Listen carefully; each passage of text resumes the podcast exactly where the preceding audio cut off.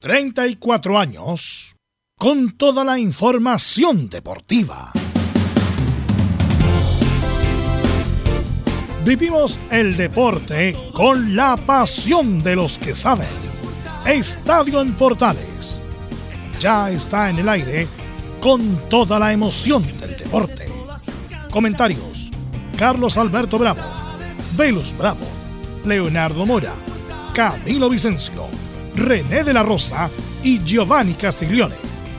Reporteros, Belén Hernández, Nicolás Gatica, Laurencio Valderrama, Juan Pedro Hidalgo, Rodrigo Jara, Rodrigo Vergara y Alfonso Zúñiga.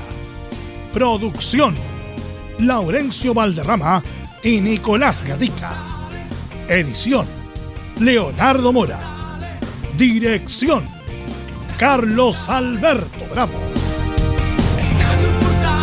Estadio en Portales es una presentación de Ahumada Comercial y Compañía Limitada, expertos en termolaminados decorativos de alta presión.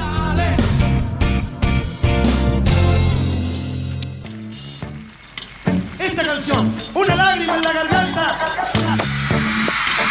y a ver si me ayuda a cantarla con fuerza. Dijiste que no hablara y así sería mejor. Pediste que escuchara solo tu explicación, diciendo que lo nuestro ya no era aquel amor, que era solo rutina, que la pasión que había, que el tiempo la gastó. A ver si cantan, dice,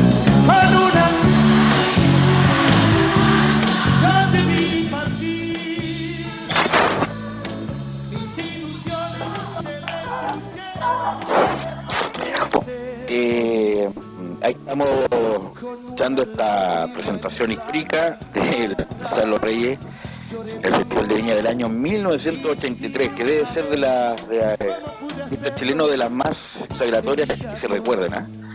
Impresionante porque no solamente fue un gran cantante, fue un gran showman, eso, fue un gran showman.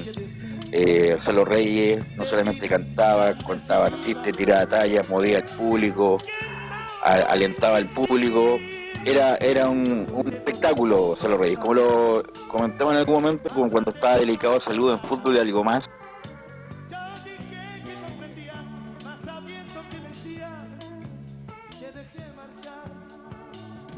A ver, Velus, tenemos, hemos perdido el contacto con Velus, ¿estás por ahí?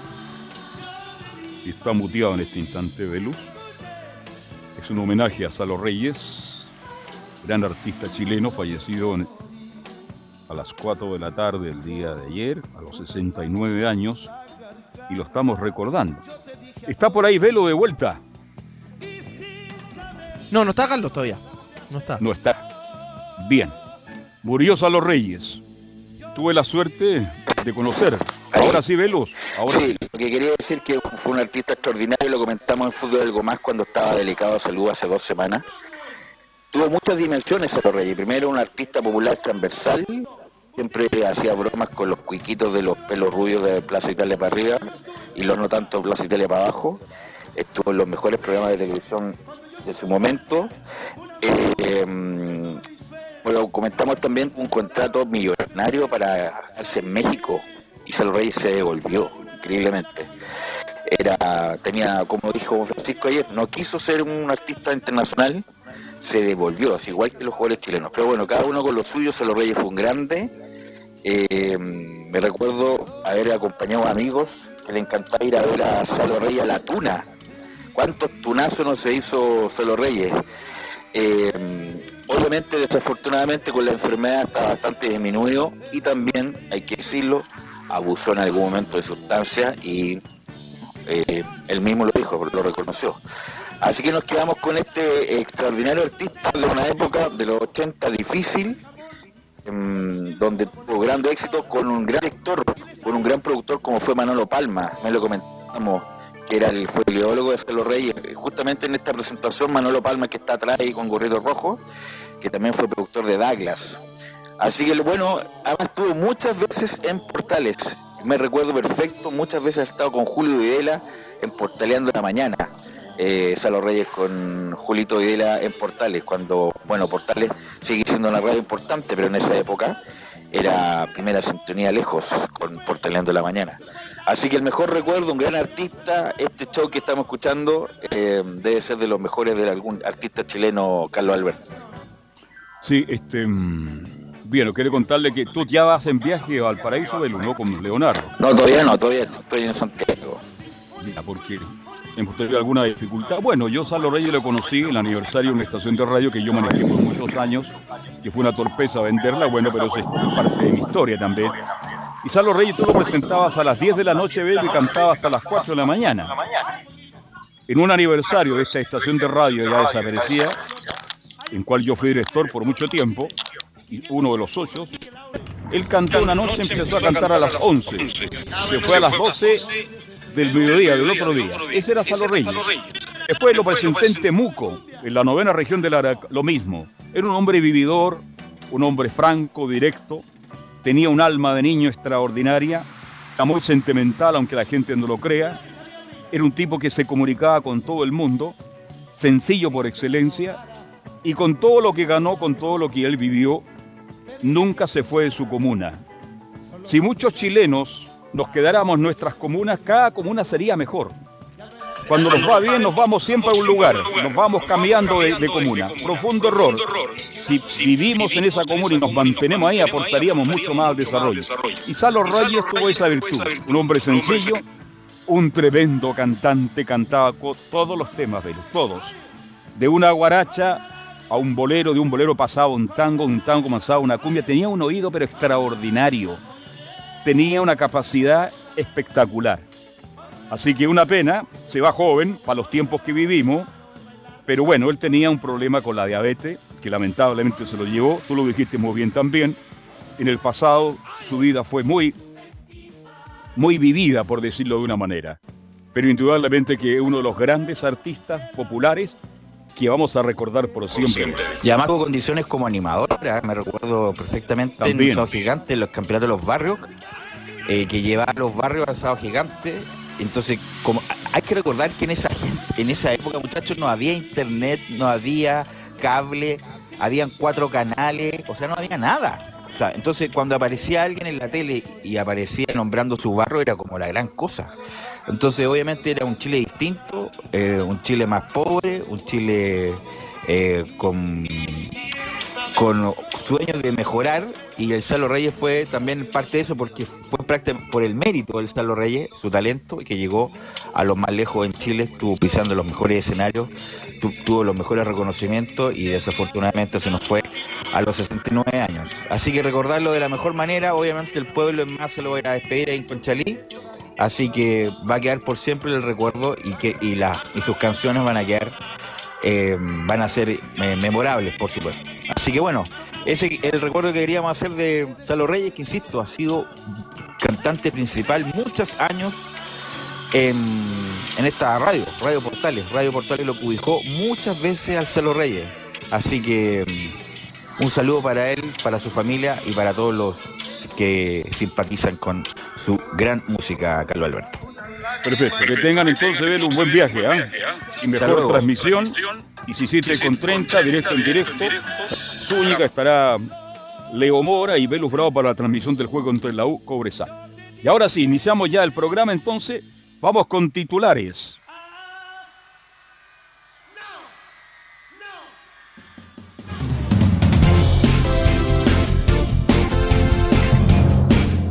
Perfecto. Hoy 22 del 8 del 2022. Pero se queja contra los arbitrajes. Premian a los equipos defensivos y no a los que atacan. En cambio, el presidente de Blanco y Negro dijo, abre de comilla, es una desilusión. Era un objetivo de avanzar y ser campeón. Revalidar el título. Tenemos que mejorar para ganar el campeonato nacional. El presidente de Colo Colo. Triste cierre, ¿ah? Otro tema que vamos a comentar de San Carlos de Apoquindo. Qué triste final para San Carlos de Apoquindo. Con delincuentes en la cancha, Católica cierra su estadio. En lo futbolístico, ganó merecidamente. al conjunto de Audax Italiano. Ya se habla de la fecha de entrega del nuevo estadio de la Católica. Será para marzo del 2024. ¿Será pasto natural? Es lo primero. Pero no se descarta pasto sintético de última tecnología. La UD de las 18 horas por Cobresal para seguir avanzando en Copa Chile. Tendrá duro rival que vencer. A Cobresal desde las 17.30 horas. Transmite directo en directo estadio en Portales. O de inmediato con ronda de saludos, Nicolás Gatica nos va a contar todo lo que pasó ayer en el Monumental con la eliminación de Colo Colo en Copa Chile. ¿Qué tal Nicolás? Buenas tardes. Así es, buenas tardes, la sintonía estadio en Portales. Claro, en esta jornada revisaremos lo que dejó el post partido, la derrota, el empate a uno, pero la eliminación de Copa Chile, un objetivo claro, no logró bien por el tricampeonato, pero queda nuevamente la opción del título donde está nueve puntos. Justamente del conjunto chillanejo tendremos la palabra de Gustavo Quinteros y también de Matías Saldivia, hablando sobre su tema, estaría cerca de un mes, mes y medio fuera de las canchas. Perfecto, muchas gracias Nicolás Ignacio Gatica López y saludamos directo en directo a don Leonardo Isaac Mora. ¿Cómo estás, Leonardo? Muy, pero muy buenas tardes. ¿Cómo le va, Carlos Alberto? La U puede terminar justamente como una de las canciones de Salo Reyes hoy día, pues con una lágrima en la garganta. Porque si que pierde ante Cobresal, Carlos, va a ser por una debacle lo que se puede vivir ahí. Además, hoy día es el cumpleaños del técnico Diego López, así que ojalá que pueda apagar velitas con alegría y con tranquilidad. Así que un ratito más nos vamos ya rumbo a la quinta región, como usted lo decía, en directo. Vamos a estar desde las cinco y media con el duelo entre la U y Cobresal junto a la Portales y la Portales de Valparaíso. Formaciones y todo eso lo contamos en el reporte de la Universidad de Chile. Perfecto, buen viaje Leonardo junto a nuestro colega Zúñiga, junto a Velus Bravo, en fin, que van a estar en la transmisión de este importante partido para la Universidad de Chile. Belén Hernández nos va a contar la otra cara. Yo sentí mucha pena al ver el cierre de San Carlos. Sentí mucha pena por la falta de respeto a los dirigentes que estaban ahí, que en la soledad más absoluta se miraron sentados en la cancha principal aguantando el frío. Pasaron cosas muy bonitas en San Carlos pero cosas que son para conversarlas, para analizarlas. La Católica tiene que tomar serias medidas. Le costó mucho a la Católica jugar en ese estadio los clásicos. Hoy día hay un aumento de espectadores. Hay que portarse bien, muchachos de Católica, o si no pueden tener problemas en el corto plazo. Usted nos va a contar esto y mucho más, Belén Hernández. ¿Cómo le va? Buenas tardes. Sí, muy buenas tardes, don Carlos Alberto, y a todos los que nos escuchan hasta ahora. Claro, vamos a estar revisando lo que dejó este inconcluso partido. Recordemos que está suspendido. Mañana debería saberse en definitiva la NFP dar un comunicado y em, mencionar si es que Universidad Católica finalmente pasa o no pasa a los cuartos de final de la Copa Chile, porque claro, si bien ganó 3-0 en cancha, pero el partido se suspendió antes de los 90 minutos, así que vamos a estar revisando aquello, también lo, sucedido lamentable con em, gente que, ingresó a, la cancha que no, no permitió que, pudiese realizarse el show que estaba eh, preparado. Esto habló el presidente Juan Tagle, el técnico Ariel Holland y también el jugador Ignacio Saavedra. Así que esto y más en Estadio Portales. Perfecto, muchas gracias Belén. Nos vamos al norte de nuestro país. ¿Cómo estás? Juan Pedro Hidalgo nos informa de Antofagasta. Juan Pedro Hidalgo está por ahí. Ya estaremos con él. Primero saludamos entonces de inmediato a don Laurencio Valderrama, que nos va a informar de todo lo que está pasando con los equipos de colonias. ¿Qué tal? ¿Cómo estás, Laurencio? Buenas tardes. Muy buenas tardes para todos, Carlos Alberti, para todos quienes nos escuchan en Estadio Portales, edición central. En esta ocasión tenemos primero con el auto italiano y los descargos del Coto Rivera, quien, más allá de que solamente falta la confirmación oficial de la clasificación de Católica a los cuartos de final y un posterior castigo para la localidad de la UC, en el auto obviamente reclamaron por el término anticipado del partido. Vamos a escuchar, por supuesto, al Coto eh, Juan José Rivera. Y también escucharemos a César Frago, al técnico de la Unión Española, quien eh, por lo menos celebró un poco en silencio, digamos, con esta clasificación de la Unión Española, que venció O'Higgins 1-0 y clasificó los cuartos de final también victoria eh, en el global ante O'Higgins por cuatro goles a uno. Estimas, por supuesto, en una edición especial de homenaje a Salvador Reyes, porque obviamente también era hincha del cuadro de Colo Colo, estimas en el Estadio Portales.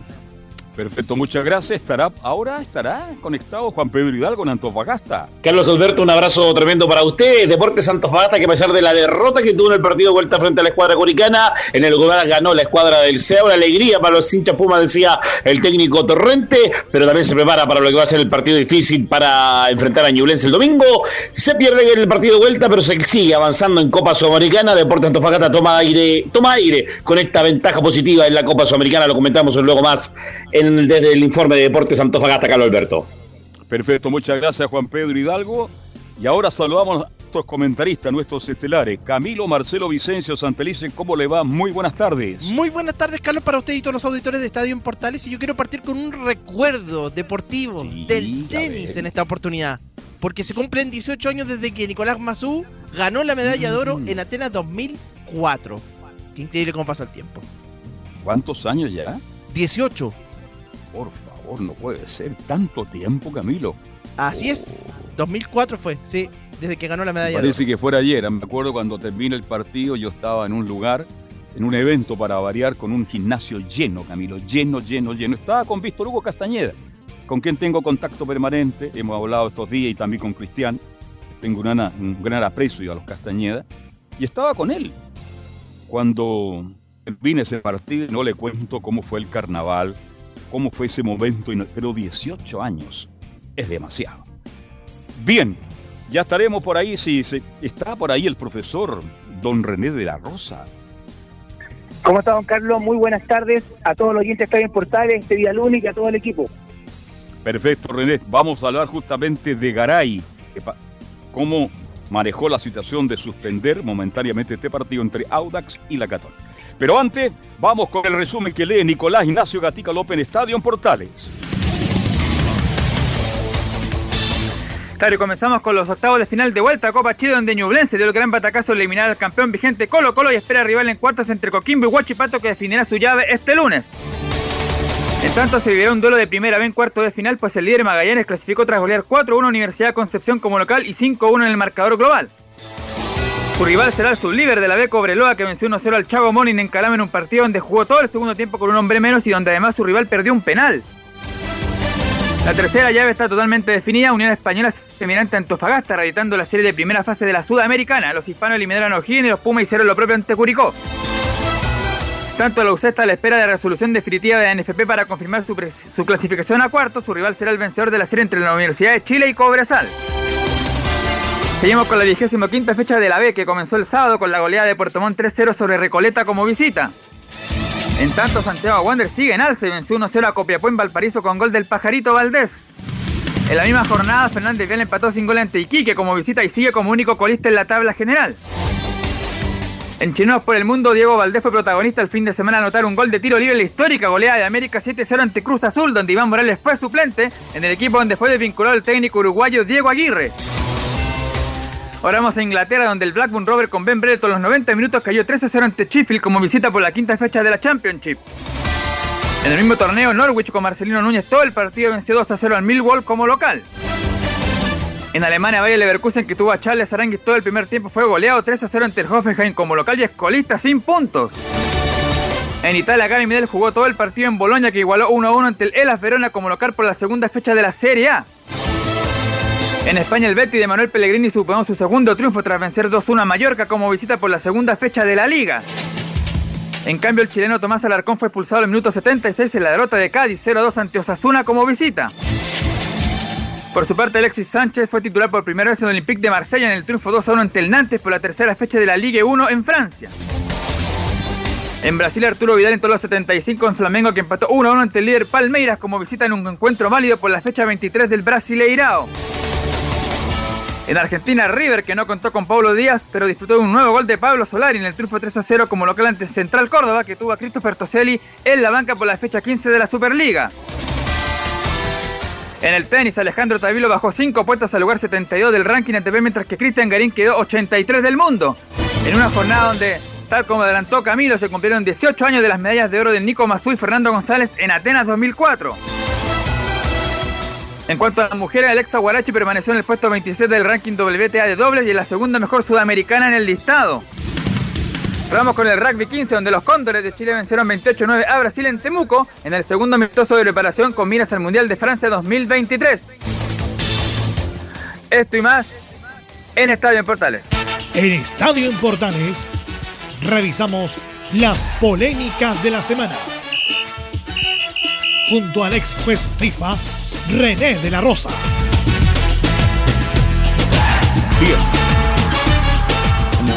Como, todos los días, lunes principalmente, que es un día muy esperado por mucha audiencia de Estadio Portales, conversamos con el ex, eh, el ex profesor, no, actual profesor, ex árbitro FIFA, don René de la Rosa. René, este, entremos de inmediato en detalle. La, gran pregunta, ¿se manejó yo en Garay al suspender el partido la Católica y Audax Club Esportivo Italiano? Don eh, es una muy difícil eh, pregunta, pero sé la respuesta debido a que eh, tengo conocimiento de, las autoridades que estaban junto a él, del asesor también tuve la oportunidad. Eh, es una difícil decisión. Eh, recordemos que, aparte, es algo atenuante que era el último partido de Católica en, su estadio de- a- debido a este receso que va a tener por remodelación. Eh, es una pregunta, pero súper difícil. Es un, en, en- si ya el, el árbitro es, es difícil en la cancha dirigir, y más estas cosas que son externas, porque total, es, es totalmente externo a, a la- a- al espectáculo eh, y lo cumple. Recordemos que están prohibidos lo que es todo juego pirotécnico, lo que es eh, todo lo que es truendo, está totalmente prohibido y es un hecho muy lamentable. Pero quiero ir un poquito más allá, esto ya estaba preparado, Carlos, no, no sé si estaba preparado para cinco minutos antes de término del partido o al finalizar, pero se les fue de las manos a los que trataron de organizar este tema, que no es ningún aporte, porque ahí ahora está toda la duda si se juegan los cinco minutos restantes, yo creo que no se van a jugar, debido a que son muchos, eh, más que nada, bueno, en el NFP no, no ve costo, pero a lo que voy yo en parte de espectáculo, yo creo que Católica era un claro ganador en este partido, eh, por el marcador obvio, y pero estos cinco minutos muy difícil que se vayan a jugar con ese con ese marcador, así que el Tribunal de Disciplina, ya sea el primero o el segundo, quería tomar la mejor decisión, pero yo creo, y creo con la experiencia, que no se van a jugar esos cinco minutos. René, Yo entonces, creo que hay- eh, Perdón, perdón. A ver, adelante Camilo. No, entonces la gran duda, ¿cómo está René? Eh, bueno, entonces la gran duda, entonces ahora lo que tendría que definir la NFP es si, si Católica pasa definitivamente, porque como tú dices, no se, van a- no se deberían jugar los cinco minutos, eso me parece claro, eh, más que obvio, pero es por lo, mm, si pasa Católica, si es sancionada por lo incidente, eso podría, podría ser.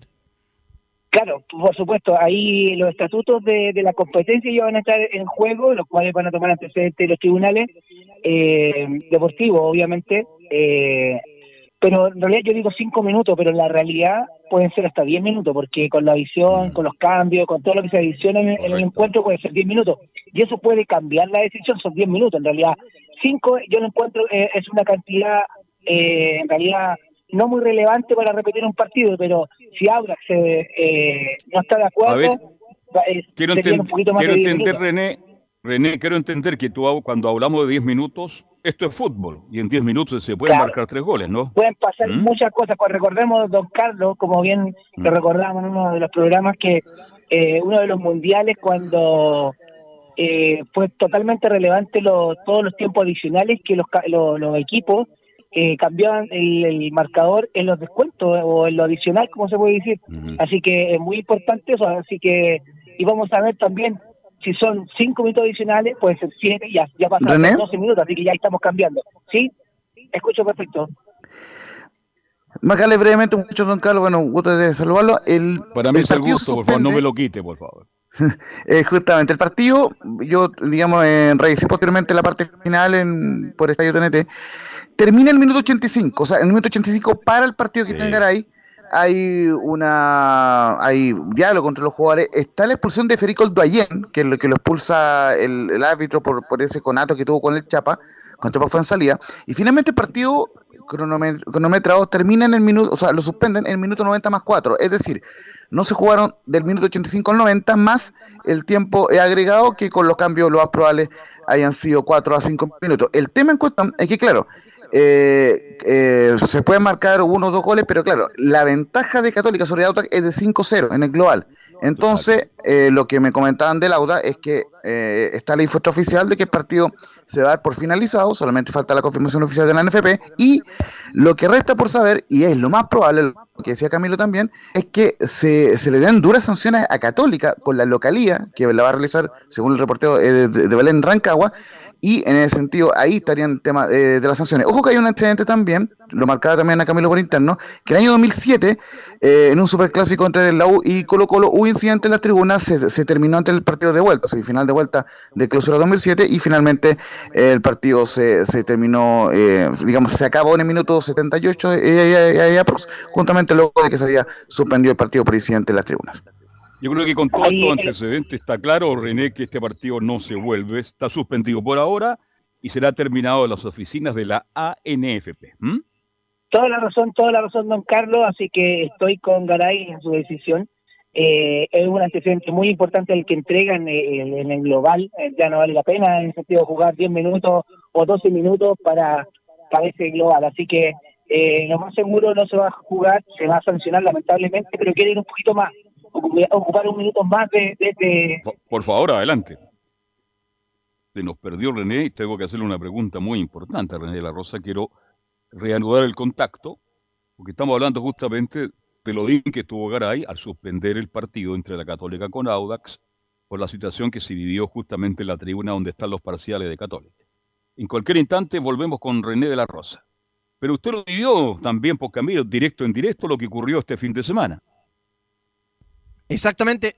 Sí, exactamente, Carlos. Eh, lo vivimos ahí. Eh, si el espectáculo en realidad, eh, futbolísticamente, creo que ya está definido en realidad, Carlos, el resultado. Mm, sí. si el, el, problema, porque era un 5-0, es difícil de. mm, Es difícil de, de que lo. Bueno, darlo vuelta era muy, muy complicado. Si el problema es que eso mismo, a pesar de que está prohibido, de los no los, los hinchas a la cancha, eso no, no, no, lo justifico, pero eso mismo de los fuegos artificiales se puede esperar que terminara el partido. Y probablemente ahí no, no se hubiera, a pesar de que es peligroso y todo eso, pero era un momento entendible y no, y ya se hubiera disputado el encuentro. Sí, hasta ahí estaba todo bien. El problema es que se hizo antes. Sí, está por ahí don René de la Rosa, se nos fue. Sí, sí, sí, que se cortó, acá pero está. acá René. se escucha la última parte. De... Sí. René, quiero preguntarte, yo estoy con un problema dental, este, entonces como que me cuesta un poco modular. Bueno, usted entiende que no es fácil esto, pero por lo tanto tuve que hacer reposo el fin de semana y creo que vi todos los partidos. Increíble, ¿eh? Vi casi, incluso los partidos de la primera vez. La pregunta del millón. Creo que en general, René, el arbitraje este fin de semana fue bastante aceptable. Y sin bar, sin bar René de la Rosa. Sí, eh, ¿Cuántas veces ya lo hemos hablado y espero que se recupere de pronto también, don Carlos? Eh, ¿Cuántas veces no hemos hablado desde de los árbitros que no no porque yo haya sido de la época, sino que cuando no existía el mar? Ahí podíamos evaluar un árbitro en su totalidad, ya sea que era asertivo, que era tenía feeling futbolístico, que dejaba continuar con buenas armas en el sentido no de dejar pegar, pero se eh, la continuidad, el gol, validar un gol de inmediatamente, ya sea un error del asistente, tiempo de juego, el límite, una uña, como ahora ya, ya parece como forma de chiste, pero lamentablemente eh, me gustó me gustó esta fecha, como bien lo dice, yo tuve la oportunidad de ver bastante encuentros y como que el árbitro se concentra un poco más. Aunque parezca mm. algo extraño, ¿eh? se concentra sí. un poquito más porque sabe que no hay, que nadie va a intervenir en su decisión y ya sea que lo que va a hacer en la cancha va a ser lo definitivo. Así que yo creo que es muy importante esa reflexión que toma usted, don Carlos, y con usted en ese aspecto, porque yo soy lamentablemente, no lamentablemente, eh, de los árbitros antiguos, que, que pero es, el, el VAR es igual una puerta para la justicia deportiva, así que sí. eh, se contradicen los, los dichos, pero es más bonito el fútbol antiguo, como puedo decir, o el arbitraje también antiguo. ¿Sabe por qué? Le pregunté, porque yo uno piensa la concentración. Vale decir que los líneas, el cuarto árbitro, el, el, principal entraron con esa de disposición. Tenemos que hacerlo de la mejor manera posible porque no tenemos el VAR. Y termina la fecha y yo, Camilo Vicencio, ¿usted tiene alguna polémica de algún arbitraje? Yo por lo menos creo que está todo muy aceptable. Sí, no, totalmente no recuerdo, no, ninguna, ninguna, no tengo, no tengo ninguna. Así que habla bien que cuando los hábitos se concentran pueden dirigir mejor, pues eh, René de la Rosa. Por supuesto, la concentración siempre tiene que ser lo, lo fundamental. Eh, lamentablemente a veces uno, eh, y, me, y me incluyo, eh, por los años de experiencia a veces tenemos problemas externos al partido y, y la concentración no es al 100. Eh, siempre uno, aunque diga, no, yo siempre me, estoy pensando en el fútbol, no. Es como cualquier cosa, como cualquier trabajo. Eh, uno es multifacético, puede pensar muchas cosas, puede estar en una situación difícil y se está acordando de otra cosa. Así que yo creo que es muy importante la concentración y especialmente el relajo que, que este, este paréntesis, un relajo eh, deportivo, el cual el árbitro sabía lo que iba a sancionar, iba a hacer lo que iba a evaluar en la cancha, nadie le iba a cambiar su decisión. Así que es muy buena su acotación, don Carlos. Oye, aquí lo, usted sabe que siempre hay amigos que escriben. Hasta Gambó ¿Don y? Felipe González arbitraron bien. Mire que son pesados, ¿ah? bueno, esos, com- esos Oye, comentarios. se- hasta Gamboa estuvo bien. Yo, yo vi a Gamboa ayer, estuvo bien Gamboa ayer hoy. ¿Ah? Y no es chiste. Pero ve- Laurencio. ese- Sí, justamente lo, lo que quería marcar un par de cosas, bueno, es que estuvimos en el Monumental, claro, en, en el partido no pasó por el arbitraje de Gamboa, bueno, ahí eh, Gustavo Quintero eh, eh, eh, tiene alguna, algunos de tengo contra 10 arbitraje, pero- al señor Quintero, ¿ah? Se queja más que un Claro. quebrado, ¿ah? Ya, siga nomás.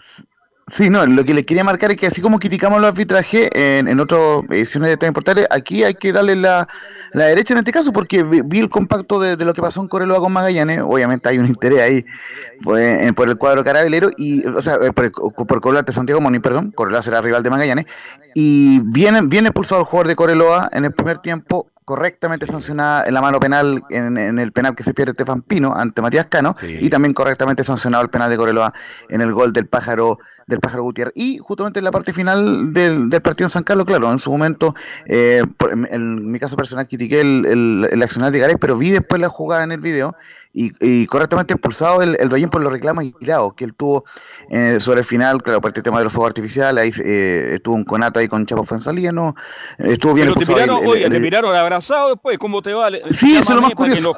Te miraron muy bien, conversando, invito a almorzar, ya, perfecto, nos juntamos. Me parece bien.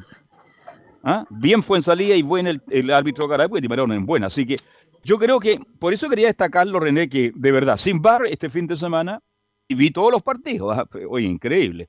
Y los vi a todos los árbitros, pero muy, muy, muy bien. Bien concentrado, no hubo polémica. Yo pensé con esto de no tener el VAR, cuando se juegan instancias importantes de la Copa Chile, alguna polémica vamos a tener. La polémica no la crearon los jugadores ni los árbitros, la crearon los hinchas, René de la Rosa. Sí, eh, es un hecho muy lamentable, eh, diría ser todo lo contrario, es una suma de atenuantes la cual eh, despide a un San Carlos Apoquindo que ha sido un estadio ícono, que, que siempre, lo que bien lo mencionó usted, cuánto costó llevar un clásico a San Carlos Apoquindo, eh, así que es un estadio emblemático ya, ya pasó a ser emblemático, ha estado en hechos importantes en el fútbol chileno, en otros también, externos también, así que esperemos que ya en dos años más, eh, se- como bien lo dice usted, eh, sea eh, lo mejor aporte para, para todo el fútbol chileno y todos los deportistas que también se suman a, a sus inmediaciones. Eh, para terminar, don Carlos, quiero tomarme un, un minuto solamente eh, que no Por tuve favor. oportunidad yo de opinar referente a- al cantante popular Salo Reyes. Eh, yo me recuerdo cuando, para que la gente sepa, eh, eh, Salo Reyes era un era verdaderamente un show. Yo me acuerdo que venía en Maitencillo, y él iba a Rungue, pero tenía un bus, era como cuando, fue como, como los visionarios que, que tenían como un bus popular de él, Sí. Gonzalo Reyes iba a los diferentes restaurantes de la quinta región y hacía su espectáculo y como bien le dice usted, nunca se cambió de casa, nunca cambió, cambió su personalidad. Eh, eso es muy relevante en todo ámbito. A lo mejor sí, sí, puede haber gente que a lo mejor me está escuchando ahora y tuvo mucho ingreso y a lo mejor no supieron, como muchos artistas no saben eh, distribuir su, su para su vejez, pero él nunca cambió su, su mentalidad, siempre fue directo, como bien lo dijo, eh, muy animador, siempre él no- veía, solamente uno cuando ve las caras, pero internamente no lo ve, quizás con su diabetes, con su enfermedad, que es una enfermedad muy lamentable para toda persona, eh, se supo, supo, y esto lo transmitió a la juventud, porque si usted se fija, don Carlos, y con esto voy a terminar, que a mí me gusta mucho la música, Salo Sí, Reyes, muchas bandas jóvenes, muchas bandas jóvenes se acercaron a él por sus canciones y lo invitaban a sus conciertos que últimamente, que el, día de la mañana tomando desayuno, me fijé que eh, más de 10.000 personas con un, por ejemplo, Santa Feria cantó con él, eh, muchos artistas que en realidad no tengo en la mente, pero juventud se acercaron a las canciones porque le dejaron bastante. Así que eh, un lamentable hecho es una persona a la cual usted bien lo, lo dice, nunca se cambió de casa. Eh, cuando estuve en el festival mostraron una imagen ahí que invitaba a su casa y, eso quedó en el icono para la historia de Chile, así que es un hecho muy lamentable es un estamos eh, perdiendo lamentablemente personaje en este último tiempo relevante en Chile y esperemos que no se pierda esa esencia porque es muy importante eso del chileno. Bien, excelente René, así que un agrado escucharte, que estés muy bien y eh, el miércoles, ¿no? Sin falta. El miércoles lo escuchamos, si Dios lo quiere, don Carlos, así que un saludo a todos, un saludo a todos los oyentes y nos estamos escuchando el miércoles. Buenas tardes. Gracias. Chao, buenas tardes. René La Rosa todos los días lunes con las polémicas del arbitraje. Esta semana estuvo muy, pero muy tranquila. Vamos a hacer la pausa, vamos a hacer la pausa y se ve el informe, atención, de la Católica y Colo Colo. Pausa y ya seguimos.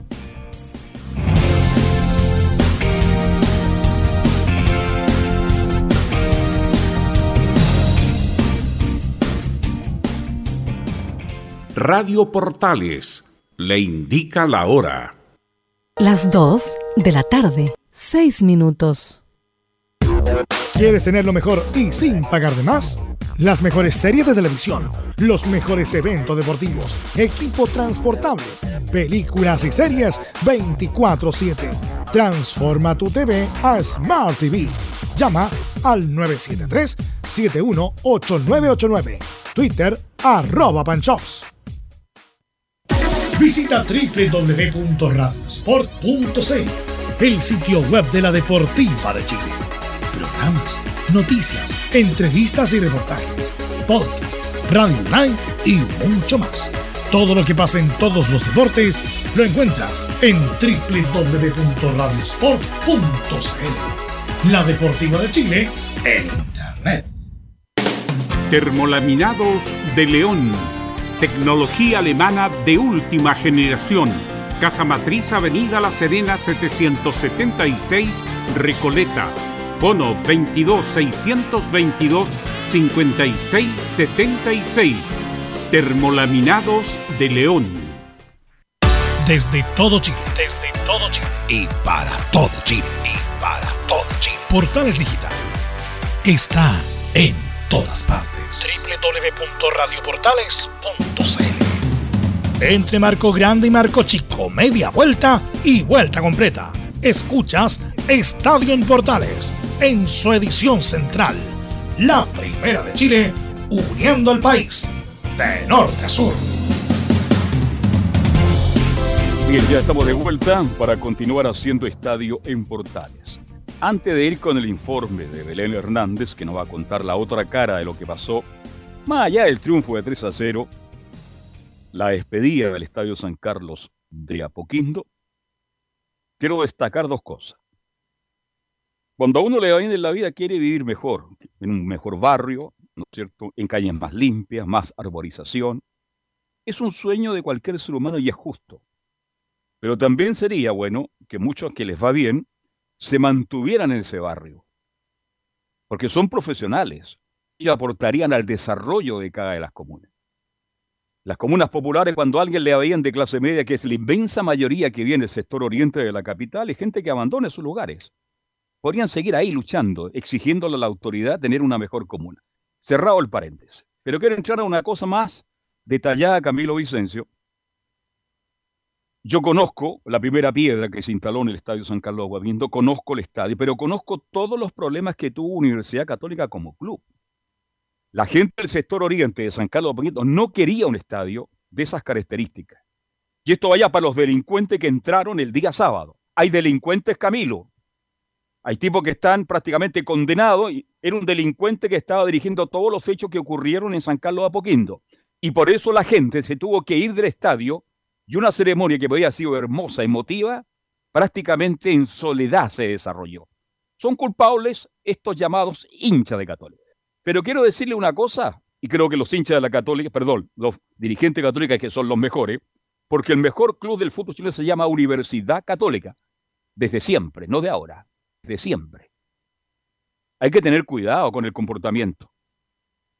Porque la gente de San Carlos Boquindo, al sector oriente, tuvo el derecho para reclamar y juntarse como junta de vecinos, como fue en el pasado Camilo, y se pueden poner duros, complicados con el Club Deportivo Universidad Católica. Yo le hago un llamado a estos hinchas, entre comillas, de Católica, que se porten bien. A Católica le costó construir un estadio en Los Altos. A Católica le costó jugar partidos internacionales de Copa Libertadores. A Católica le costó una enormidad que subiera Colo Colo y la U a jugar los clásicos. Todo eso se ha ganado. Y ahora, por algunos pocos, delincuentes de Católica, entre comillas, que no son hinchas de Católica, son delincuentes que están infiltrados, resulta que Católica pone en riesgo muchas de esas cosas Camilo Marcelo.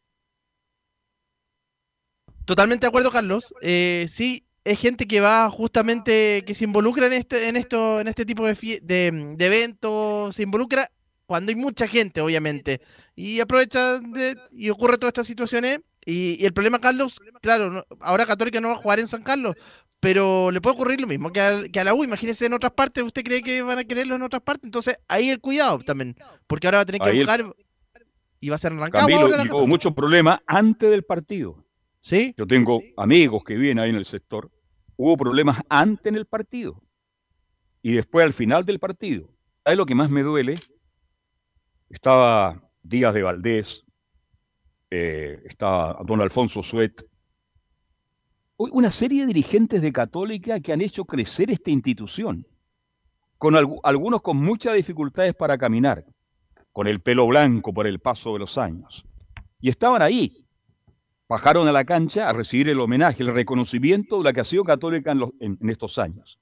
Y resulta que esto se realizó en una absoluta soledad. Porque la gente al ver incidentes de esta naturaleza, ¿qué es lo que hizo? Abandonó el estadio. Se fue del estadio. Y grandes jugadores de fútbol que querían tener la ovación, el compartir con los verdaderos hinchas de Católica, tuvieron que abandonar el estadio.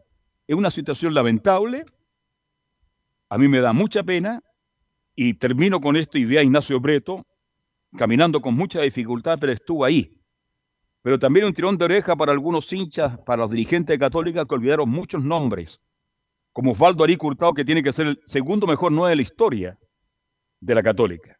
Y tampoco había Barrera, no sé si estará, habrá estado invitado, que ha sido el máximo artillero de ese hermoso estadio de San Carlos de Apoquindo, que ya es parte del recuerdo, y que ahora se empieza a construir un estadio moderno. Y termino. Ojalá que los dirigentes de Católica, que son tremendos dirigentes, una institución respetable, la mejor institución del fútbol chileno. Yo sé que a esto a mucha gente les duele, pero yo soy honesto. Yo tengo otros colores. La gente lo sabe cuáles son mis colores. Pero Católica es una institución de lujo, de lujo. Y ojalá que los dirigentes ahora tomen medidas para que estos hechos no vuelvan a ocurrir porque perjudican la imagen de Universidad Católica. Perdóneme, Belén, quería hacer esta introducción porque pasaron muchas cosas en San Carlos de Apoquindo. Así que ahora le escucho, pero con mucha atención su informe.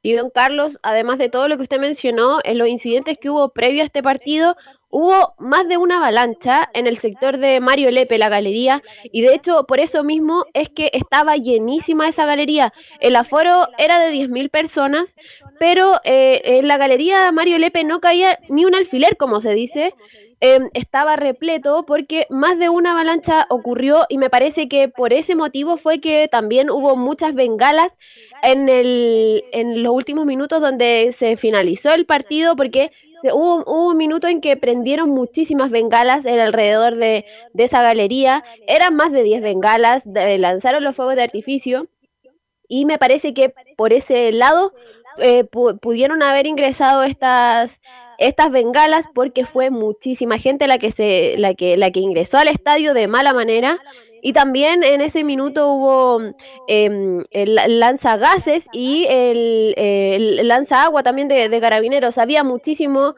muchísima em, gente de, de, fuerzas especiales, además de la seguridad privada que pone el estadio también, pero no fue suficiente. De hecho, en el comunicado que pusieron ayer en, en Cruzados, mencionaban que eh, fue muchas más eh, personas que de, de, policía que estaba para, para este partido en la previa y también para, para después, para resguardar también la seguridad de los vecinos, como usted mencionaba, y también para la gente que fue a ver eh, el, el, show de futbolístico y también el que, el que se estuvo eh, eh, mencionando durante toda la semana para que la gente acompañara en este show que tenían preparado con homenajes para jugadores históricos importantísimos para, para la franja, lo que no pudo terminar, no fue, no, no, no fue finalizado este show, había mucho más videos, mucho más saludos de jugadores importantes, de jugadores que en la actualidad también han sido importantes, pero no, no fue, no fue, no pudo terminarse, dado que estaba la, mitad prácticamente de, la cancha, estaba con hinchas que estaban sacando, bueno, no hinchas, delincuentes, pero también después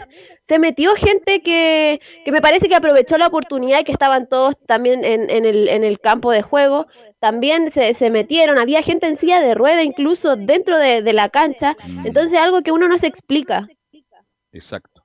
No, fue un hecho lamentable que bueno, la radio, pues la radio por eso es el mayor medio de credibilidad. Yo viendo la televisión, Camilo Marcelo Vicencio, mostraron cosas puntuales.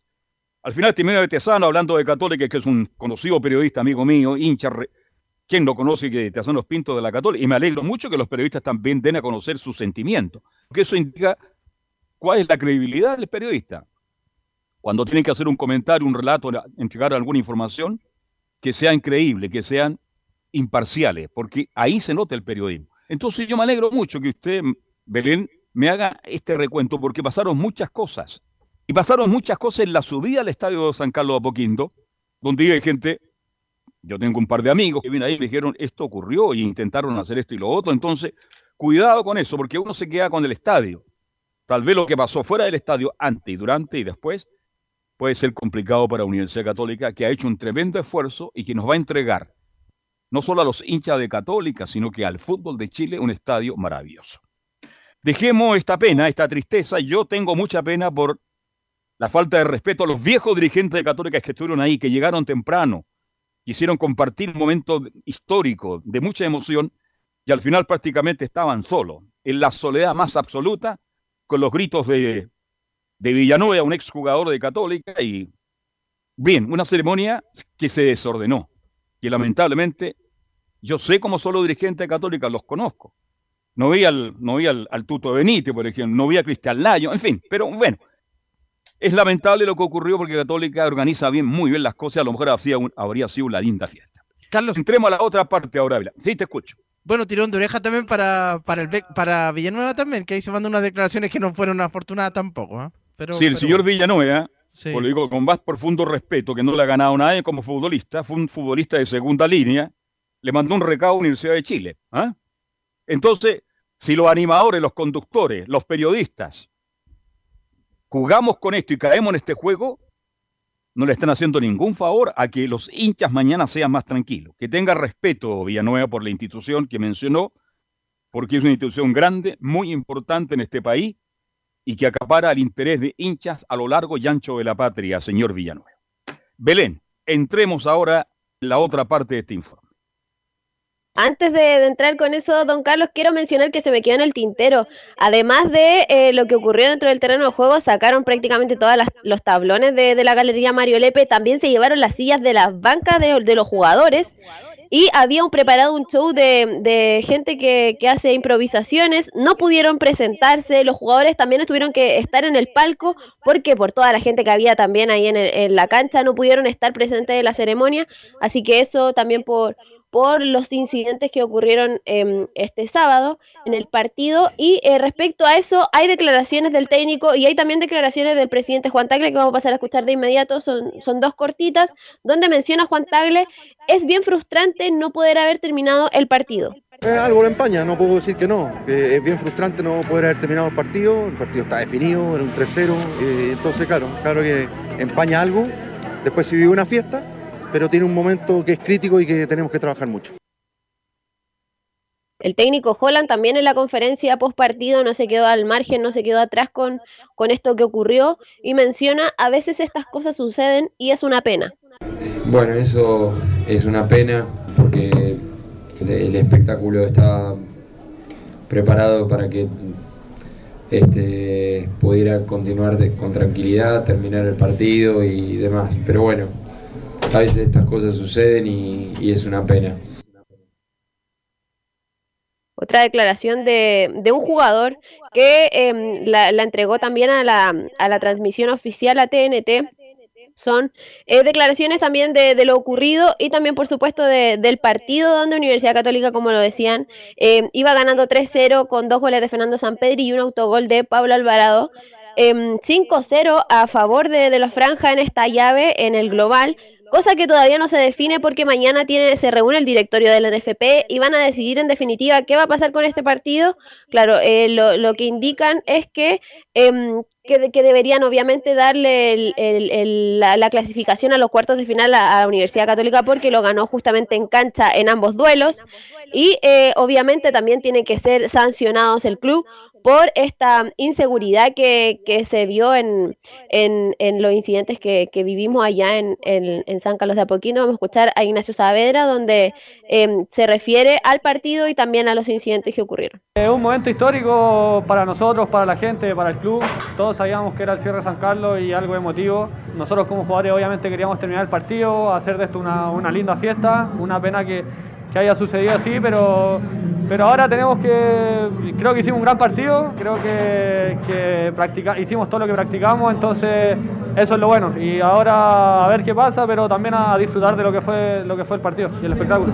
Sí, nosotros no, no pensábamos más allá de, de, que era el adiós de San Carlos ni nada de eso, nosotros pensábamos en este partido, que, que veníamos de un, con un 2-0, que era importante para para lo que nosotros queríamos y desde el primer minuto creo que se vio un equipo muy fuerte que, que quiere luchar eh, por la Copa porque, como decís tú, nos da un cubo internacional que, que es súper importante para nosotros.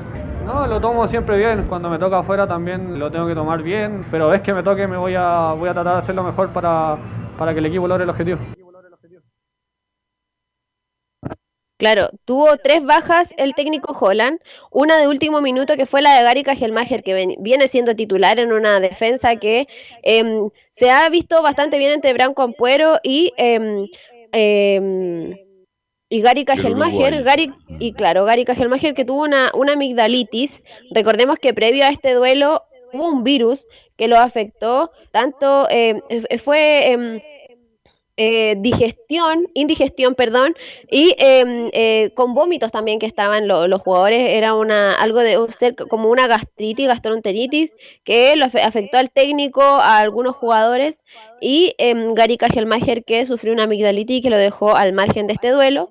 Vamos a revisar la, la, declaración del técnico Holland donde menciona el análisis de este, de este duelo ante el Audax italiano. Creo que el partido hasta que vino el primer gol y el segundo gol transitaba en ese camino, ¿no? que los dos equipos iban para adelante, por ahí con algunos errores defensivos los dos equipos, en el sistema defensivo me refiero, no a las defensas, y bueno, el primero que, que, pudiera quebrar, quebraba y fuimos nosotros y pudimos ya tener una ventaja de 2 a 0. Creo que en el segundo tiempo empezamos a sentir el cansancio. Jugar en sintético a mí me encanta porque la superficie es lisa y se puede jugar lindo al fútbol, pero el costo es muy grande cuando uno no está acostumbrado y creo que nosotros lo sentimos mucho el martes el partido. Después se nos complicó porque muchos estuvimos con un virus gastrointestinal que nos dejó bastante averiados y entonces el equipo físicamente no estaba al 100%. Audax el, el principio del segundo tiempo eh, tenía más la posesión del balón que nosotros, tuvimos que correr un poco más de la cuenta y terminamos con lo justo. Carlos, sí, y fue, concuerdo ahí con, con el técnico Holland, que fue uno de los mejores, de los mejores partidos de la Católica y sí. que se vio nuevamente bien. Pinares, eh, el mejor partido desde que volvió. Bueno, Isla, que ya lo ratifica eh, pasando constantemente. Bueno, fue en salida también, que en estos últimos compromisos ha tenido buenos partidos. Quizás lo más débil ahora fue, bueno, la defensa porque no estaba Mager, Daniel González, que no entró bien, igual que en el partido de la Florida, pero también sacarlo de Audax, que hizo un buen, un buen compromiso. Sí, dentro de lo que tiene Audax, yo esperaba más de Audax, pero en fin, Católica, yo estoy de acuerdo contigo, jugó un excelente partido. Ya se está entendiendo de nuevo ¿ah? los nuevos jugadores, porque los antiguos ya saben cómo les gusta jugar a Hollands, un equipo protagonista, un equipo que va al ataque permanentemente, un equipo rápido, un equipo que busca el arco. Entonces creo que Católica va por buen camino. Qué lástima que no le va a alcanzar para este campeonato, porque creo yo que más allá que Colo Colo ha tenido alguna baja futbolística, es el inmenso favorito para ser el campeón. Bien, ¿tenemos algo más de Católica?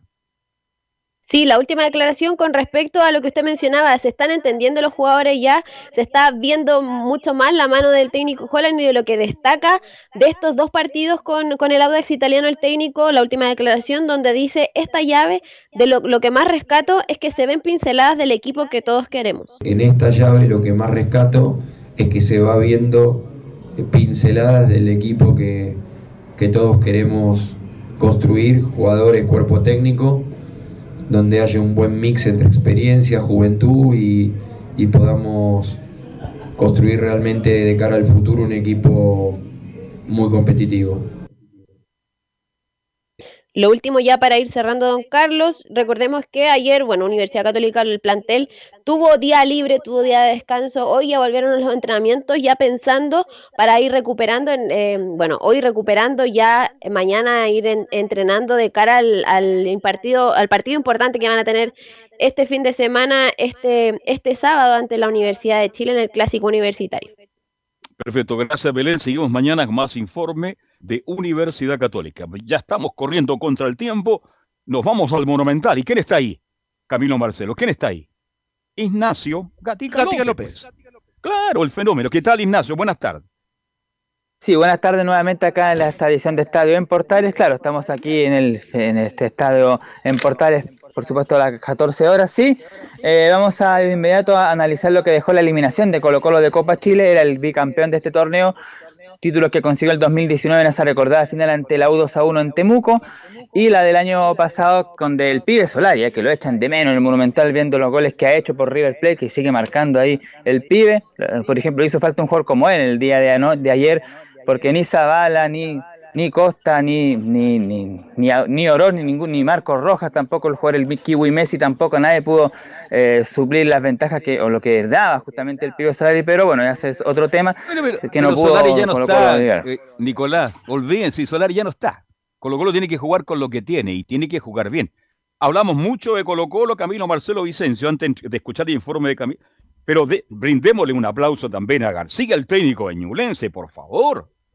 Fíjese, Ñublense es un equipo que tiene buen pie, juega muy bien al fútbol.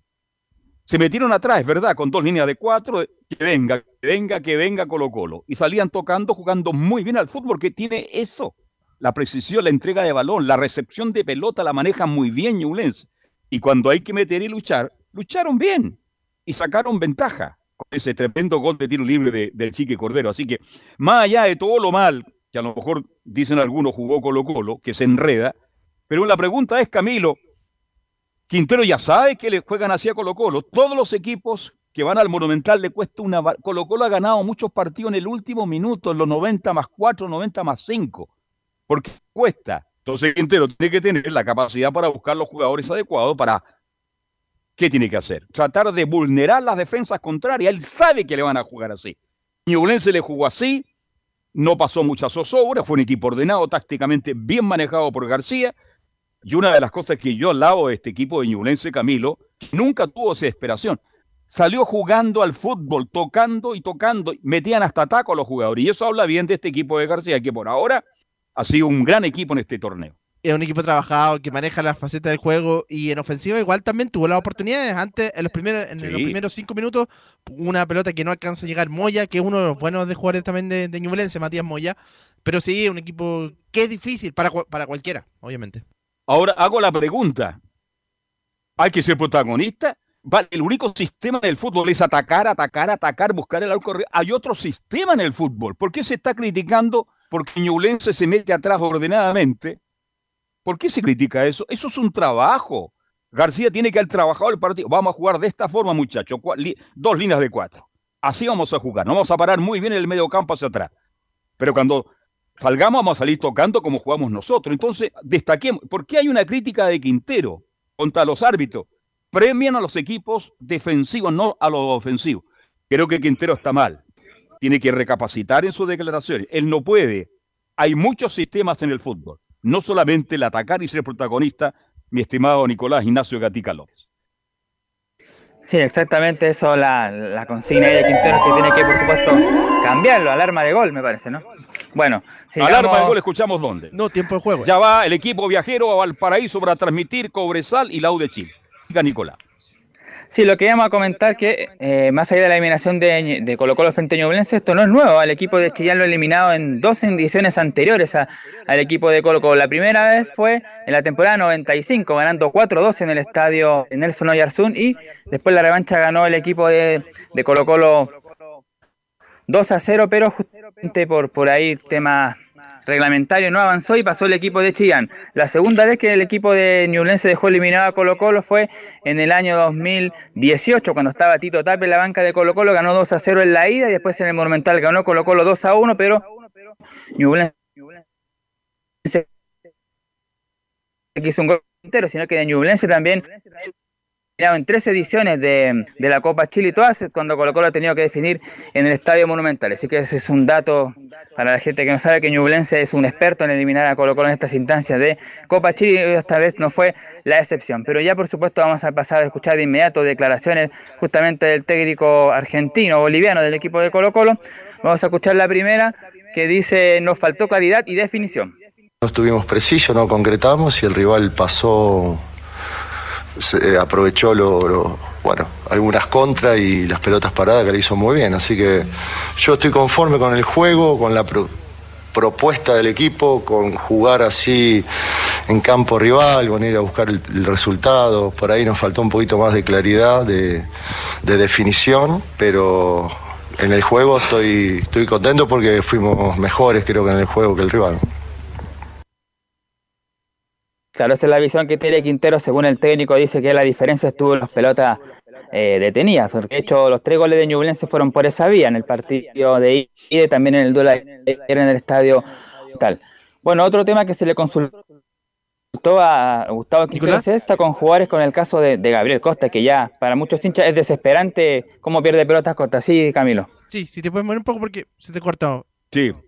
Se tiene, no sé, antes salía tan bien desde este Casa Gatti ahí en San Isidro, 50 de Gara. Salías muy bien, Nicolás. En el último tiempo parece que perdiste la ubicación.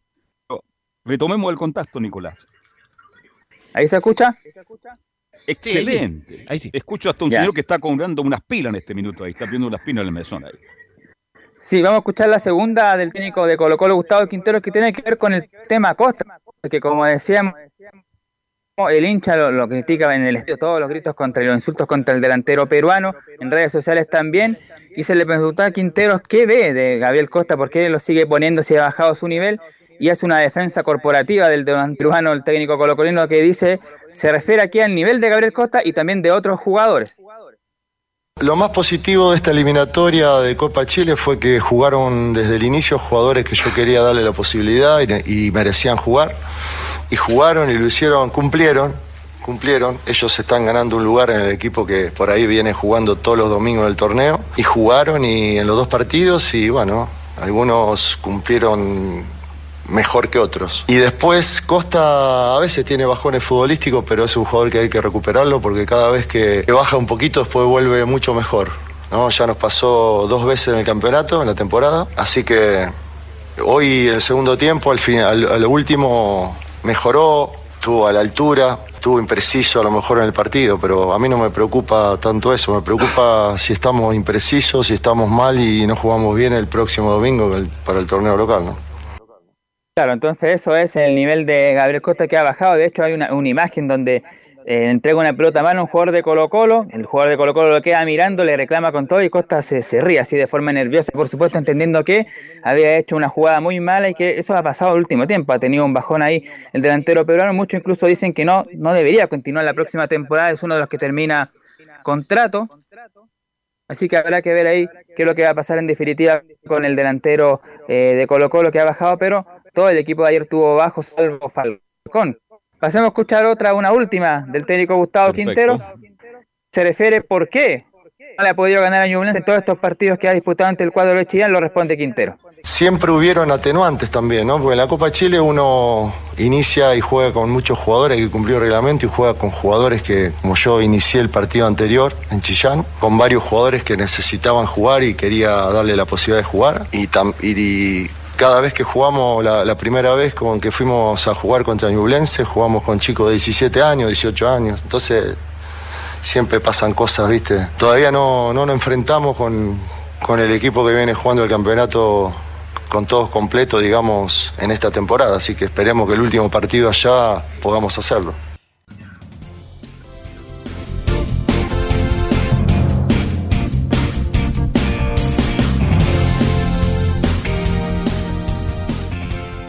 Radio Portales le indica la hora. Las 2 de la tarde, 36 minutos. Lleva al siguiente nivel tus eventos, ceremonias, conciertos y potenciando tu audiencia con DS Medios. Servicio de transmisión de TV en circuito cerrado y vía live streaming HD. Tecnología de punta y un equipo profesional nos permiten realizar transmisiones sin cortes y con la más alta calidad. Cotiza ya ingresando a www.dsmedios.cl. Visita www.radiosport.cl, el sitio web de la Deportiva de Chile. Programas, noticias, entrevistas y reportajes, podcast, radio online y mucho más. Todo lo que pasa en todos los deportes lo encuentras en www.radiosport.cl. La Deportiva de Chile en Internet. Comercial IAC y Compañía Limitada. La mejor calidad mundial en laminados decorativos. Comercial IAC y Compañía Limitada es Pertec en Chile. San Ignacio 1010. Santa Rosa 1779, Avenida Mata 446 y Portugal 501. Comercial IAC y Compañía Limitada es Pertec en Chile.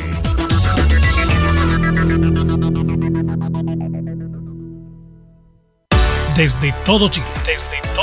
Y para todo Chile. Y para todo Chile. Portales Digital está en todas partes. www.radioportales.cl Un acercamiento electrónico a todo lo que pasa en el fútbol. Escuchas Estadio en Portales en su edición central.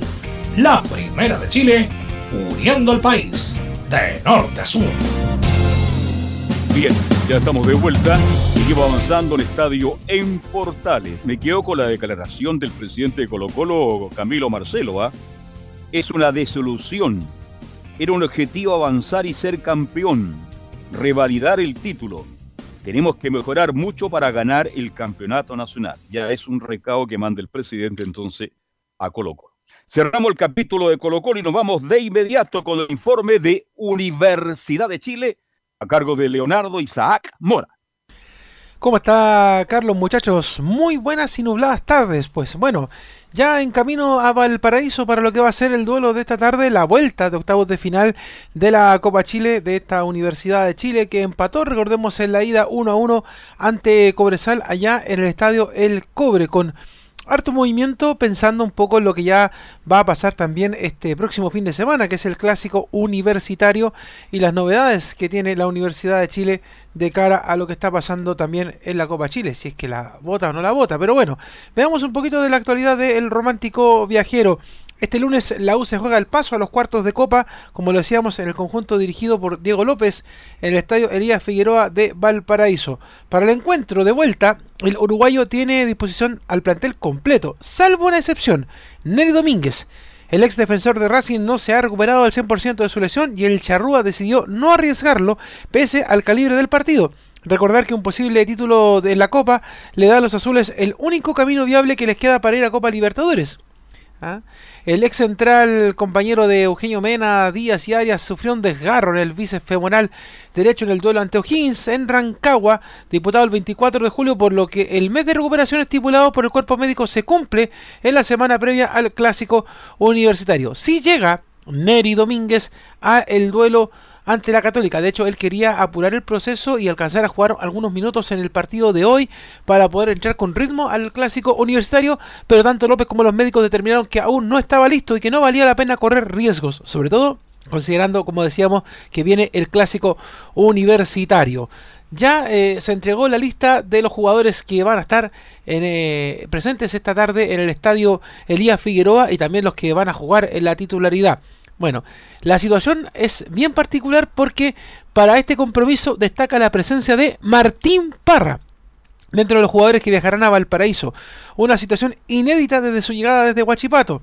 Entre los nominados al compromiso para esta jornada aparece el joven portero azul que reemplazará a Pedro Garrido entre la comitiva universitaria. El habitual suplente de Campos integrará el microciclo de la Roja Sub-20 a partir de esta misma jornada hasta el miércoles 23 de agosto. La misma situación con Garrido la vivirá Marcelo Morales. El lateral izquierdo se quedará en Santiago junto a Jair Salazar y no irán hasta el puerto para enfrentar a Cobresal, a diferencia de lo que sucederá con otros nominados como Darío Osorio, Lucas Asadi y Agustín Arce, nombres que integrarán el microciclo tras terminar su participación en el duelo de esta tarde. A su vez destaca la presencia también de Ronnie Fernández y Mauricio Morales, jugadores que no habían estado durante el primer enfrentamiento, en tanto Neri Domínguez, como ya lo decíamos, va a tener que esperar. ¿ah? Eh, lo destacado de esta lista, como lo decíamos, es Agustín Arce. Ya destacamos la semana pasada a Renato Cordero, que incluso sumó minutos y no convenció a todos del juego de la Universidad de Chile. Bueno, hoy día está de cumpleaños Diego López. Que sea un tremendo día, Diego, escribió la U a través de su cuenta oficial. Le deseamos un muy feliz cumpleaños 48 a nuestro técnico. Vamos por un gran año. Esperemos que el resultado a la Universidad de Chile se le dé por lo menos para que la fiesta ah, no se agüe allá en el estadio Elías Figueroa Brander. Con todo lo comentado, con todo lo que ya hablamos de las altas y bajas que tiene esta Universidad de Chile para este duelo, la formación estaría para esta jornada con Cristóbal Campos en el arco, Jonathan Andía, Álvaro Brun, Bastián Tapia y José Castro en la línea defensiva, Felipe Seymour, Renato Cordero, Agustín Arce, ojo con este muchacho, 10 de la juvenil de la Universidad de Chile, y Darío Osorio, dejando arriba a Junior Fernández y Cristian Chorri Palacios la formación de esta jornada para la Universidad de Chile que se enfrenta al eh, cuadro minero, mientras que la probable escena del equipo del norte será con Leandro Requena en el arco, Guillermo Pacheco, Iván Contreras, Sebastián Silva, Iván Villalba en la línea defensiva, Alejandro Camargo, Nelson Sepúlveda, Jodilán Cruz, medio campo, arriba Juan Carlos Gaete, Gastón Lescano y Cecilio Alfonso Waterman serán los que estarán en el equipo de Gustavo Huerta. Recordar de que este encuentro será arbitrado perdón, por Piero Massa y estaremos al aire desde las 5 y media de la tarde con el rato de Alfonso Zúñiga, el comentario de Belus Bravo y quien habla en la cancha la locución de Oscar Calderón y la conducción de Don Emilio Freisas en esta transmisión de esta tarde por todas las señales de la Primera de Chile para el duelo entre la U y Cobresal. De pasar la Universidad de Chile esta llave, se enfrentará a el rival que decida finalmente la NFP entre Autax Italiano y la Católica, porque recordemos que ese partido quedó pendiente después de lo que pasó el día sábado en San Carlos de Apoquindo, aunque lo más probable es que sea la Católica el rival eh, que eh, sea el de la llave entre Cobresal y el Agua. Así que si pasa Cobresal, se enfrenta a la Católica. Lo mismo pasa con la Universidad de Chile y habría clásico universitario en cuartos de final de la Copa Chile 2022. Así que estaremos atentos, por supuesto, a todas las novedades, todo lo que ocurra a última hora en el Elías Figueroa. Le mando un abrazo, Carlos Alberto, y por supuesto los comentarios para el panel para analizar lo que se vive en la previa de este partido a las 6 de la tarde en Valparaíso. Perfecto, gracias Leonardo, que hasta ahora van ya por la ruta 68 me imagino que a la altura de Curacaví, junto a Belus Bravo, que estará en el comentario, Leo Mora, el trabajo de Alfonso Zúñiga en el relato, la puesta en aire de Emilio Freise y Oscar Calderón, el equipo completo entonces, a partir de las 17 con 30 minutos, por todas las señales, por el AM 1180 de la amplitud modulada, usted va a escuchar el partido de, la U de Chile con Cobresal, el estadio Elías Ricardo Figueras Brander. Allí está Elías, siempre cuando juega su querido Wanderers, está en la tribuna de Liga Ricardo Figueroa Brandt. Bien, que la invitación queda extendida. Este, mm, ¿Cómo ve este partido en dos minutos, Camilo? Difícil para la U, porque Cobresal juega bien también de visita. ¿eh? Juega bien, pero un planteamiento, bueno, ahora la U ya tiene el empate que logró, se vio una cierta mejora porque ahora planteó bien eh, la línea defensiva en el partido contra, en el partido de ida, eh, pero sí, cualquier partido para la U va a ser, va a ser difícil. Pero juega bien con de visita. Es difícil para el técnico. ¿A quién le doy prioridad? La Copa Chile, si sigo avanzando y la gano, tengo Copa. Pero otros dicen, no, no, no. Y, no, y, hablan mucho del clásico, ¿no? Si la, la, U de Chile le quedan 7, 8 partidos de campeonato. Hay que hablar del, de los 8 o 7 partidos que le quedan en este instante a la U, porque va a ser duro con la Católica el próximo fin de semana y después viene. Mire, para la U, todas son finales. Lo más importante, creo yo, Camilo, es mantener la categoría. Más allá de las copas. Mantener la categoría. ¿Mm? Pero ir a jugar por la Copa Chile, Carlos, sería eh, seguir avanzando, puede servir, sería algo importante. Imagínense un. Por, claro, importante ya, de acuerdo, sí, de acuerdo, ir a la Copa. Y lo juega siendo equipo de segunda división, dice usted. ¿ah? No, no, me da la impresión de que, bueno, tiene que concentrarse en los dos, en los dos torneos. Sí. Difícil, ¿ah? Difícil el trabajo de nuestro amigo López. Aquí deseamos que pase un lindo cumpleaños y que esta noche, cuando usted escuche la transmisión de Estadio Portales con Belo Bravo, Alfonso Zúñiga, em, Leonardo Isaac Mora, Oscar Calderín y todo el equipo junto al tío Emilio, sea un buen triunfo para el cuadro de la Universidad de Chile. Estoy diciendo en homenaje al aniversario, al nuevo cumpleaños, pero Cobresal tiene sus cosas. Cobresal no ha jugado en los últimos partidos, está nervioso, está inquieto el técnico Huerta. Día puede ser un equipo muy duro para el cuadro universitario.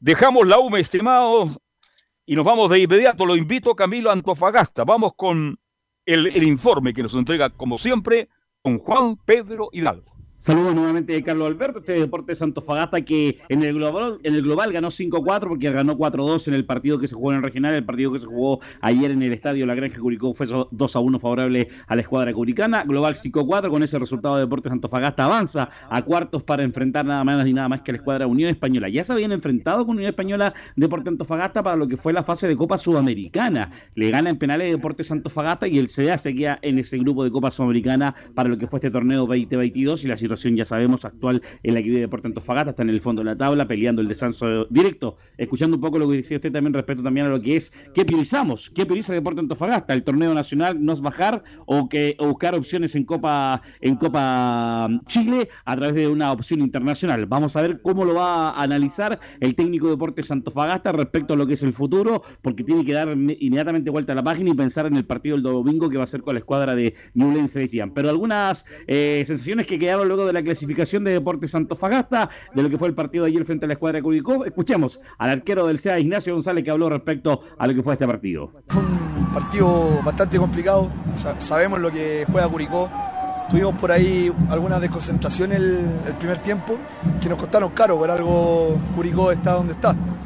Así que la verdad que nos vamos contentos, pudimos mantener eh, el segundo tiempo el cero, que era, era vital, y aprovechar la ventaja que habíamos sacado llegamos a, cada cancha, a cada encuentro, a buscar la victoria.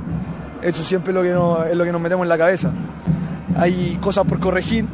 Como te digo, sabíamos que Curicó era un equipo complicado, que iba a salir a proponer. Tuvimos algunas desconcentraciones, pero eh, podríamos haber hecho un par de goles más también. Así que, y, atrás también haber eh, defendido algunas desconcentraciones, como te dije, pero eh, aparte de eso estamos contentos porque es un rival muy complicado. Sí, mira, yo lo que me, lo que me preparo siempre desde que yo llegué acá al club es ver que me llega la oportunidad de rendir. Y así yo creo que lo, que lo he hecho hasta el momento. Así que eso se genera con una bonita competencia también bonita competencia que tiene con el Mono Sánchez respecto a pelear la titularidad y respecto a la falta de goles, que hubo una farra de goles en este compromiso, tanto de Deporte Antofagasta como de la gente de Curicó, entre finiquito, pelotas que se fueron por, eh, por afuera, por al lado, por arriba, de cada arco, tanto del hombre de Santa Elisa, el hombre de Curicó, como el hombre de Deporte Antofagasta, Nacho Gonzalo. De verdad que pudo haber sido perfectamente 2-3-0 Deporte Antofagasta en el primer tiempo, como también la escuadra curicana podría haber terminado con una cantidad de goles favorable también para ellos, en la farra de goles tanto que tuvieron los delanteros del tanto Curicó como Deportes Fagasta. Escuchemos también eh, al técnico de la escuadra del CEA, el audio 2, que se refiere a que... Mm, eh, Juan Pedro, ¿me escucha? Carlos Alberto, No, no, es que voy a usar la frase del gran, el mejor comunicador que ha tenido Chile hasta ahora, y no creo que nadie lo pueda superar, Julio Martínez. Fue una tarde de arqueros, ¿no? Fue una tarde de arquero, pero más que una tarde de farra de goles, Carlos Alberto, igual. Igual que se barrieron muchos goles, eh, dos o tres opciones que tuvo ahí, a boca de jarro, eh, eh, Torres en Deportes Santofagasta y que se perdió claramente, Coelho en la escuadra también de, de, Curicó y un tema que llama bastante la atención pensando en lo que es este Deportes Santofagasta. Escuchemos al técnico del CDA que se refiere al partido en el audio 1 que tenemos. Partido de 180 minutos donde pudimos hacer la diferencia del CAL y hoy sabíamos que visitábamos un rival que iba a intentar revertir la serie. Estábamos enfrentando al segundo de la liga eh, en su cancha. Y bueno, hicimos, yo creo, eh, buenos momentos el primer tiempo, tuvimos jugadas para terminar arriba en el marcador, no se dieron. Y el primer tiempo el rival solo tuvo dos ataques y, y logró hacerlos eh, gol. En el segundo tiempo creo que ellos eh, nos dominaron, pero nosotros también tuvimos una acción más muy clara para poder ponernos 2 a 2, no se dio. No se dieron el, derecho definitivo de cómo fue el compromiso, pero hay confianza respecto a este deporte Antofagasta. La última, que es el audio 13, Emilio, eh, mejor que el rival, se refiere también al objetivo de pasar y la confianza que con esto logra Deportes Antofagasta, el técnico del CDA. Este partido fue, desde mi punto de vista, con un rival eh, parejo. No hubo diferencia en favor de ellos. Yo diría que si yo saco eh, el global de los dos partidos, creo que merecimos pasar. Fuimos mejores que el rival. Y, con eso me quedo. Además del resultado, fuimos mejores que el rival. Hemos llegado más, hemos construido algunas jugadas, asociaciones bastante, bastante que entusiasman bastante, pero bueno, eh, mientras el equipo logre objetivo, que en este momento era pasar, eh, logre el objetivo de, ganar el próximo partido de local y, y aumente la confianza, seguramente seguirán animando a mejores momentos de juego también. Esperando que se gane esta confianza que vive Torrente con lo que fue la clasificación a Copa Sudamericana. El gol para el CEA fue de Gabriel Torres, minuto 24, Bustamante 26 y Castro, minuto 35 para Curicó. Carlos Alberto, no quiero dejar escapar algo que pasó en Antofagasta el fin de semana relacionado al deporte. ¿Qué fútbol amateur. Eh, ¿Robaron de nuevo? ¿Entraron a robar de nuevo? No me digas No, eso, por favor. No, no, en ¿No? el fútbol amateur, eh, una agresión a un árbitro. eh, un, eh, jugadores del equipo primero de mayo del fútbol amateur, entre nueve y ocho jugadores agredieron a un árbitro, lo tiraron por un barranco que había en una cancha. Una situación que llama bastante la atención a, a la agresión que hay en el fútbol amateur, a dejar de beber, a que la gente que vaya a hacer deporte y no a hacer eh, eh, maldades ni a agredir. Lo vemos en el, en el fútbol profesional por esta situación que también fue noticia durante el fin de semana. Esta agresión de a un árbitro, que incluso hasta con un palo le pegaron. El árbitro eh, terminó inconsciente en el hospital y esperamos que entendemos que ya está mejor, pero fue una situación que fue bastante lamentable este fin de semana en el fútbol amateur acá en la ciudad de Antofagasta, Carlos Alberto. Lo lamentamos mucho, Juan Pedro. Muy gentil. ¿ah? Que se, se mejore este árbitro. Pero esto está pasando en todo Chile. Las ligas de barrio, que son muy pocas. Cierto. Porque ya las canchas de barrio no existen porque se construyen edificios y no se preocupan. Mucho alcohol, Las autoridades del fútbol de barrio no se preocupan. Empiezan a construir las ligas en las grandes comunas de Santiago. Juan Pedro, han desaparecido. No tienen dónde jugar. La Y famosa cuando hay vecinal, algún lugar, vecinal, torneo amateur, en los federados, con muy Claro. poco espacio. hay muy poco espacio y resulta que cuando se juega, ¿sabe cuál es el problema, Juan Pedro? Que muchos jugadores están drogados, están en estado etílico. Cierto. Y No hay control en ese sentido. No hay control en el fútbol amateur. Está la droga y está el alcohol. Juan Pedro, que tenga una buena tarde. ¿ah? Buena tarde, Carlos Alberto. Gracias. Nos vamos de inmediato con don Laurencio Valderrama.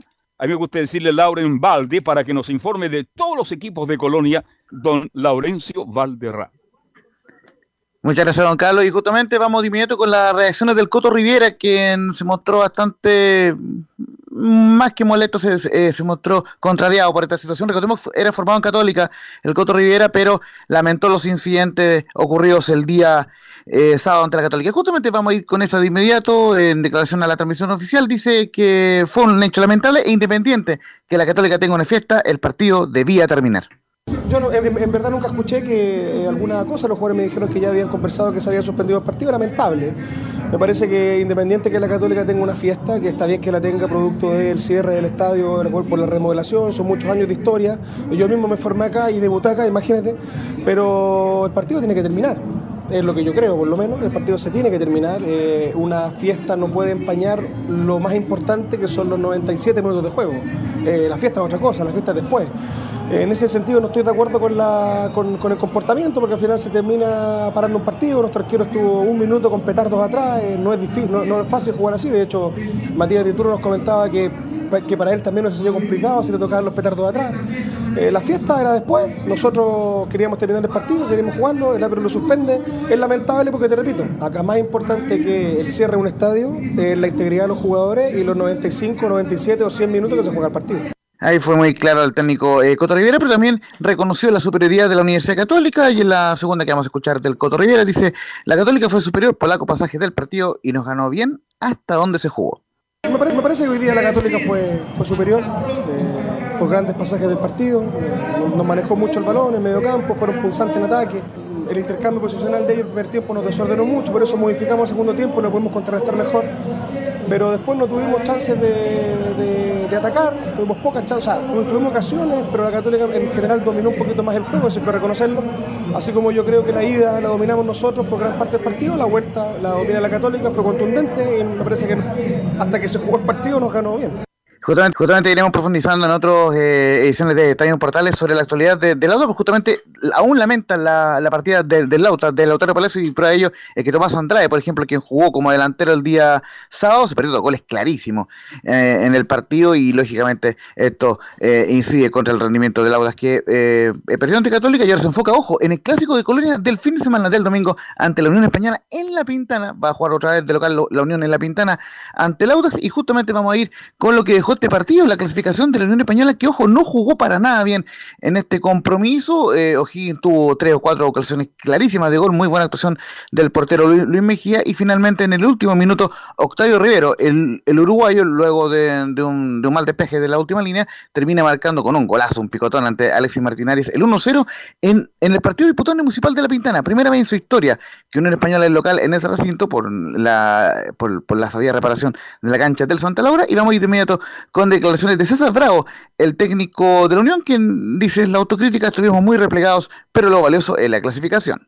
Creo que el análisis del partido, creo que es lo mismo que vieron ustedes, eh, estuvimos muy replegados defensivamente y eso nos costó, nos costó asociarse, no tuvimos nunca la posesión del balón, exceptuando algunos pasajes del, segundo tiempo y creo que ahí tuvimos la ocasión de poder llegar al arco rival, que en el primer tiempo tuvimos muy escasa ocasión de poder llegar. Eh, creo que lo, lo valoroso de esto es, que, o lo valioso de, esto, lo que se consiguió el, el premio de una clasificación a una siguiente fase, con todo el esfuerzo que han hecho nuestros jugadores y con todas las circunstancias que hemos, nos ha tocado vivir, pero creo que hoy día no hicimos un buen partido, eh, nos sometió O'Higgins o nosotros mismos nos replegamos mucho no pudimos crear y nos cerramos los espacios a la hora de crear y concretar para poder avanzar y progresar en un ataque. Y para cerrar el capítulo de Copa Chile, Carlos Alberto, muchachos, justamente el gran Juan Pedro Hidalgo nos comentaba, Antofagasta será el rival de la Unión Española en cuarto de final, reeditando esa serie de Copa Chile, y hay un ánimo de, de revancha futbolística eh, por la eliminación ante el cuadro Puma en el cuadro de la Unión Española, así que vamos a ir con la última de César Bravo el día de hoy. Antofagasta será un rival, difícil y ojalá podamos jugar en el Santa Laura. Lo de Antofagasta va a ser un rival eh, difícil, allá afortunadamente jugamos allá y después poder definir y ojalá podamos contar ya y jugar en nuestro estadio que, lo extrañamos y que, nos pueda dar esa fortaleza necesaria para, para poder doblegar a un, difícil rival. Así que nada, son rivales fuertes en la última etapa del campeonato, que, que todos buscan algo, una clasificación, un, paso a un torneo internacional y eso es lo que nosotros queremos hacer y queremos tratar de asegurar. Pero sí tenemos que mejorar mucho en relación a lo que hicimos, lo que hicimos hoy. Y para cerrar eh, el informe de las colonias, eh, para este martes eh, tendremos actualización de lo que está ocurriendo con Gustavo Costa, quien, pese a que fue presentado a la selección de Bolivia, seguirá hasta Palestino, en, en, el, en el cuadro de Palestino hasta el final de la temporada y obviamente estaremos con declaraciones de Gustavo Costas en Estadio Portales de este día martes. Un fuerte abrazo muchachos. Gracias, muy gentil como siempre Lauren Valde en el informe de los equipos de Colonia. ¿Algo más se le queda en el tintero, don Camilo Marcelo Vicencio? Sí, destacar lo de la participación de Alexis Sánchez el fin de semana en el Olympique de Marsella, en la victoria de su equipo. Arturo Vidal también tuvo en Flamengo, así que, o en realidad, el Flamengo eh, estuvo, obviamente Oiga, pero ganó no- y eso, Pero eso no es titular, titul- no es titular, titular No, Vidal, le está no es titular. ¿ah? Entra, le tiras muchas loas, pero los partidos más importantes, bueno, ojalá que por la calidad sea Vidal titular, titular, porque creo que tiene las condiciones todavía para ser titular. Yo me quedo con lo que usted planteó. Los 18 años de los Juegos Olímpicos de y González, Camino Marcelo Vicencio. Y que van a quedar en la memoria por mucho tiempo el deporte. Van a pasar mil años, vamos a recordar este hecho histórico en el deporte. Gracias Camilo, que tengan buenas tardes. Buenas tardes. Y nosotros le invitamos a partir de las 17.30, transmiten todas las plataformas por el AM 1180, portal y digital, el juego entre Cobresal, la visita U de Chile del estadio Elías Ricardo Figuras Brander, narra Alfonso Zúñiga, comenta Belu Bravo, Leo Mora, el trabajo de Emilio Freisa y Oscar Calderón. Así que el fútbol sigue por portal a partir de las 17.30. Gracias. Buenas tardes, que lo pasen bien. Chao, chao, hasta mañana.